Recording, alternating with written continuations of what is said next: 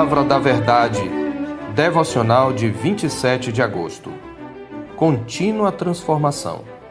Rogo-vos, pois, irmãos, pelas misericórdias de Deus, que apresenteis o vosso corpo por sacrifício vivo, santo e agradável a Deus, que é o vosso culto racional.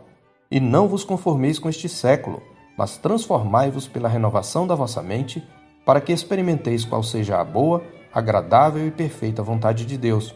Romanos 12, 1 e 2. As misericórdias de Deus sobre nós não têm no perdão dos pecados seu fim último. Isto é apenas o começo daquilo que nosso Pai Celestial planejou realizar em nós.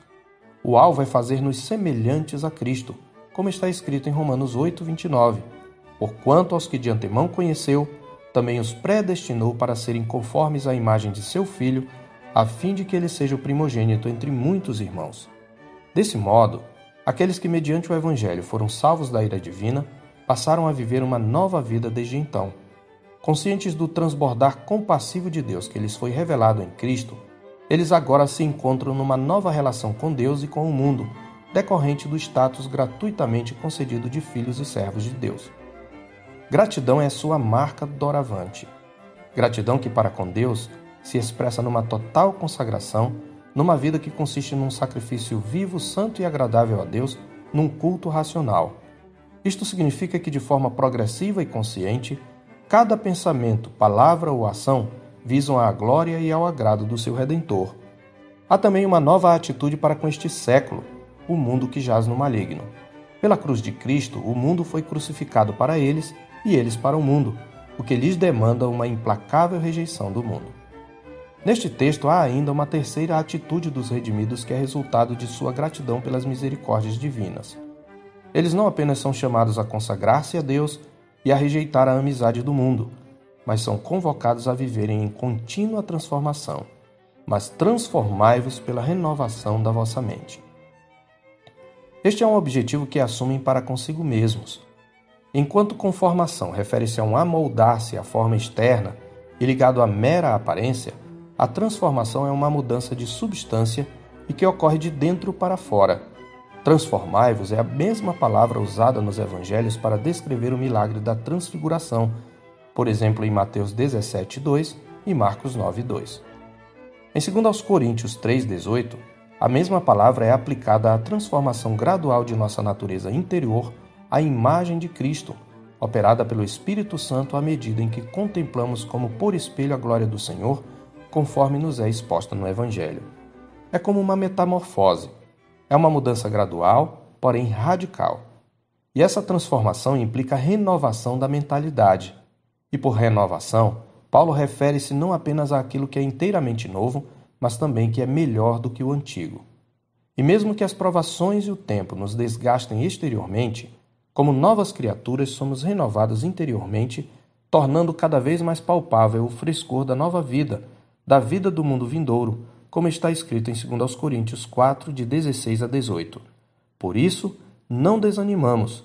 Pelo contrário, mesmo que o nosso homem exterior se corrompa, contudo o nosso homem interior se renova de dia em dia.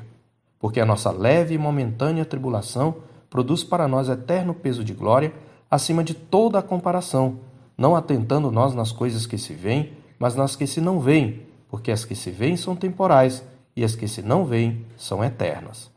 Como cristãos, somos instados pela palavra de Deus a vivermos em constante renovação.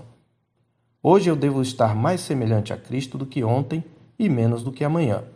Mas é preciso ressaltar que renovação aqui não é alguma coisa mística e sentimental, embora certamente envolva os sentimentos. Trata-se de uma mentalidade e uma visão de mundo renovada, onde os velhos padrões de pensamentos, antes amoldados ao mundo e à carne, agora são redirecionados pela verdade do Evangelho. Mente é a faculdade do pensar, a razão em sua atividade de discernir. Aqui inclui o discernimento espiritual, a mentalidade que deve ser renovada para compreender as realidades espirituais e julgar todas as coisas segundo os valores espirituais. Logo, a contínua transformação envolve uma metamorfose nos padrões de pensamentos. Russell Shedd disse que a capacidade de pesar todas as coisas na balança de Deus e dar a elas o mesmo valor que Deus dá é a marca da vida cheia do Espírito. De fato, é importante ressaltar que o verbo transformar no verso 2 está na voz passiva na língua original. Sede transformados é a ordem. Isto significa que não é algo que fazemos por nossa própria força.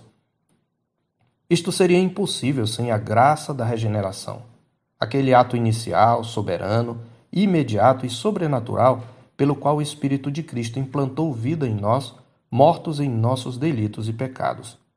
Igualmente, tal renovação só pode ser cultivada pelo poder do Espírito. É por isso que ele é chamado de penhor, a garantia da consumação da boa obra de Deus em nós, em Efésios 1,14. A Escritura chama o homem de mente renovada de homem espiritual, o que significa homem dominado pelo Espírito Santo, o qual é oposto ao homem natural, este incapaz de compreender as verdades espirituais porque é dominado pelas suas paixões. Por meio do lavar regenerador e renovador do Espírito Santo, o crente recebe a mente ou mentalidade de Cristo, pela qual ele pode discernir todas as coisas. E essa obra do Espírito, iniciada em nossa conversão, progride rumo à maturidade espiritual, à estatura da plenitude de Cristo. Por outro lado, essa contínua renovação da mente é uma responsabilidade nossa, uma vez que é um imperativo e temos o Espírito Santo habitando em nós a nos conceder o poder de que precisamos. Crescer é um processo natural de todo ser vivo, mas o perigo do nanismo ou retardamento espiritual torna necessário o mandamento. Deixem-se transformar pela renovação contínua da sua mentalidade, pois a água que Jesus nos deu, o Espírito Santo, não é água de poço, é uma fonte a jorrar para a vida eterna. Contínua transformação.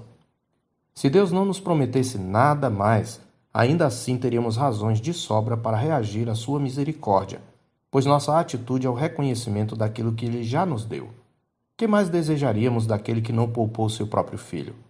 Não obstante, aos que respondem adequadamente a Deus, ele tem uma promessa: a experimentação e comprovação da excelência da sua vontade, para que experimenteis qual seja a boa, agradável e perfeita vontade de Deus diz o apóstolo no verso 3. Experimentar tem o sentido de testar e aprovar.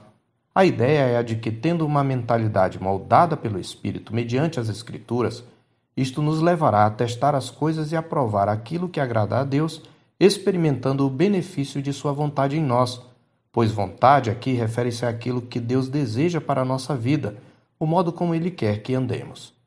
À medida em que somos transfigurados à imagem de Cristo por meio de uma mente continuamente renovada, podemos comprovar que a vontade de Deus é boa, isto é, só nos traz benefícios. Nada nos fará tão bem. Comprovaremos também que Sua vontade é agradável, ou seja, dar-nos-á prazer e alegria. Nada será mais saboroso à nossa alma. E ainda que ela é perfeita, quer dizer, leva-nos à plenitude de vida. Seremos tudo o que nascemos para ser. Nada nos fará mais parecidos com Cristo. Eu sou o pastor Marcos Augusto, pastor da Terceira Igreja Presbiteriana de Boa Vista, em Roraima. Tenha um bom dia na paz do Senhor Jesus.